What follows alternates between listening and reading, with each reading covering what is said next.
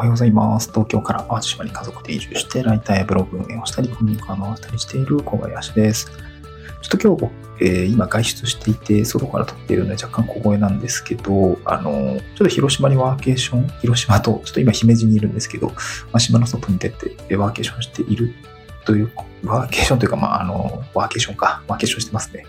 というところがあって、ま、ちょっとその、広島めっちゃいい街だったよっていうところをちょっとシェアしたいなと思いました。えー、広島すごく良かったいえっと、広島市街地を、まあ、散策したのは、多分今回が、うん、2回目というか、まあ、うん、まあ、初回に近いかな。一回その宮島とか、そっちに遊びに行ったりとかしたんですけど、うん、宮島観光が結構主に主になっていて、えー、他はあんまりこう、まあ、飲んだりとか、あの、駅西とかね、で飲んだりとかはしてたんですけど、まあ、市街地を見るってことなかったんですけど、めちゃくちゃいい街でしたね。で、今回はその広島の、あの、いいいいとこをめっちゃ紹介するっていう話ですね。もう広島の人じゃないんですけど。で、なんかまあ移住者目線とかだったりとか、うん、まあ、子育て世代とか、子育ても仕事もみたいな人向けにはすごいいい街だったので、その観点でご紹介をしたいなと思うんですけど、えっと、まず、広島のまあ、立地をなんとなくこう想像してほしいんですけど、まあ、瀬戸内で結構まあ暖かかったりとか、まず気候面っていうところはすごくまあ暖か暖かいですよね。で、海が近いですよね。その、瀬戸内、瀬戸内海に面していて、で、その面している位置っていうところが、その、あ、そうだな。先に結論というか、なんかまとめ的なところから話すと、まず海とか山とか川とか、まあ、自然の近さの幅が広いっていうのが一つと、あと、まあ、その自然みたいなところになんか街が近くて、で、その街がめっちゃ都会的っていうところ、これ二つ目がすごくよくて、三つ目は、その生活拠点というか、の足がすごい整ってる自然だったり、まあ路面電車もそうだし、JR も使えて、かつ新幹線も通ってるみたいなところはすごく、まあこの三つがすごく整っていてめっちゃいいやみたいなところでしたね。うん先一つ目なんですけど、海とか山とか川とかね、えー、自然の近くその幅広いなっていうところがすごく良かったですね。まず海めっちゃ近い。うん、海めっちゃ近いっていうのと、まあ山も言うて、あの、まあちょっと、うんまあ、若干離れるけど、まあまあ近いよねっていうところ。まあその、まあ、僕もその、新潟に住んでた時とか、青森に住んでた時って、海と山ってめっちゃ気は離れてる。その越後平野とかあったりすると、やっぱね、めっちゃ遠いから、山って普通霞んでるものだよっていう感覚なんですけど、この西日本に来てからそういうわけでもないんだなっていうのがすごく、あの、体感としてあって、なんか、神戸とかも山と海めっちゃ近いしね、うん、平野がないみたいな、うん、そんな感じなんです、広島はこう割となんかすごいちょうどいい規模感で。で、あとね、僕新潟住んでるなんですけど、あの新潟って川大きい信濃川と赤野川があるんですけど、川って結構癒されるんですけど、あの、広島川もあるんで、めっちゃいいなと思いました。なんかすごい素敵だなと思いましたね。で、やっぱりね、川沿いでこう、まあ、ちょっと今日、昨日、おとといかな、天気悪かったんであれなんですけど、あの、まあ、川沿いで、飯食ったりとか やっていたりとかすごく良かったし、あと路面電車とかね、通ってるんで、なんかすごく街並みとしても綺麗じゃないですか。函館も僕結構好きなんですけど、函館と広島のその路面電車の雰囲気とか、あと普通に、普通普通に便利っていう 雨降ってたんですけど、まあ路面電車乗ったらいいやとかね、その市街地内のアクセス。バスってなかなかこう、僕抵抗あるんですけど、バスうまく使えたらいいんだけどね、まあ、路面電車だったら結構、うん、帝国通り動いてるしさ、なんか使いやすいじゃないですか。 Suica で切っていけるしね。いや、それすごく良かったなと思うんですね。うん。あ、なんか、うん、まあちょっと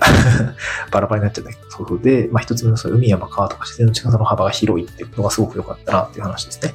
で、最後、えー、二つ目が、あの、それなのに街がめっちゃ都会的っていうね、近いみたいな。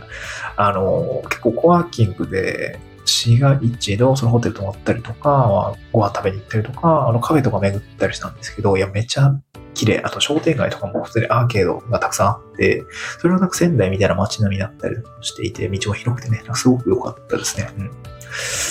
あとはね、まあ、やっぱその、都会的な街並み、その商店街だったりとか、あの、アーケード街っていうのは本当に仙台みたいに道が整ってて、広くて、すごく歩きやすくて、で、まあ、お店もたくさんあって、それがすごく多いっていうのはすごく都会的だなと思いましたね。スタバもすごいおしゃれで。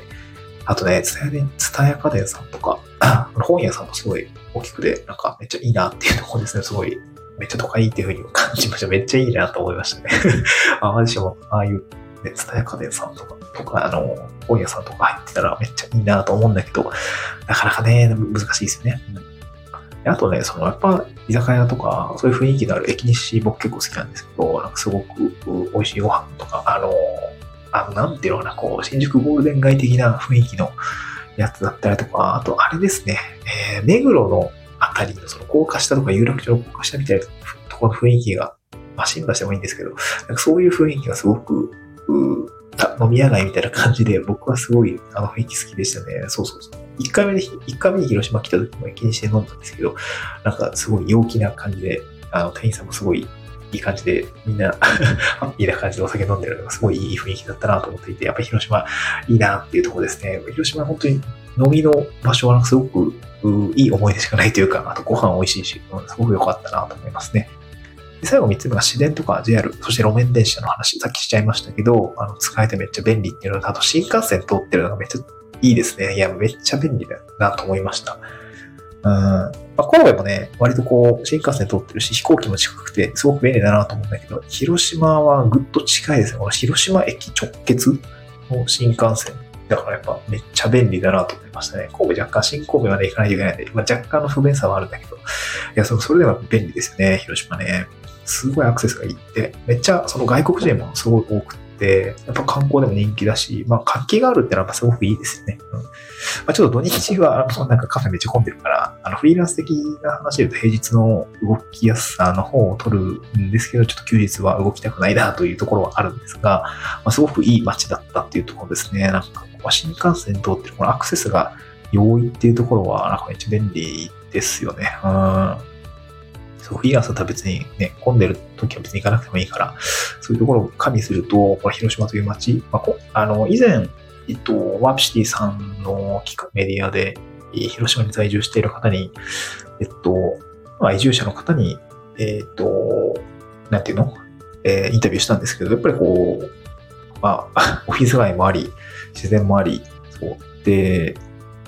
ご飯も美味しいし、で、カープ、野球のその文化みたいなのもあって、すごくいい街ですっていうところを言っていて、いや、確かになと思いながら実際来てみると、いや、めちゃくちゃいい街やみたいなところがあって、いや、なんか、で、まあ僕西の人間じゃないから広島までっていうことはあんまなかったんですけど、高校の同級生が今福山に住んでるので、あなんか広島っていう選択肢もね、まあ、まあ実家にと、と、実家に行きにくくなるからっていうのもあるんだけど、なんか将来的に広島も、いいよなぁ、みたいな、こうちょっと若干思いましたね。すっげえいい街だったなと思っていて、うん、考えちゃいましたね。うん、まあ、近い、言うて近いから、まあ、ちょこちょこやっぱ遊びに行きたいですね。もうちょっとこう広島について、うん、なんか詳しくなりたいなっていうところがありました。なんかすごい欲張りできる街だったなというふうに感じましたので、ちょっとシェアさせていただきました。また次回の収録でお会いしましょう。バイバイ。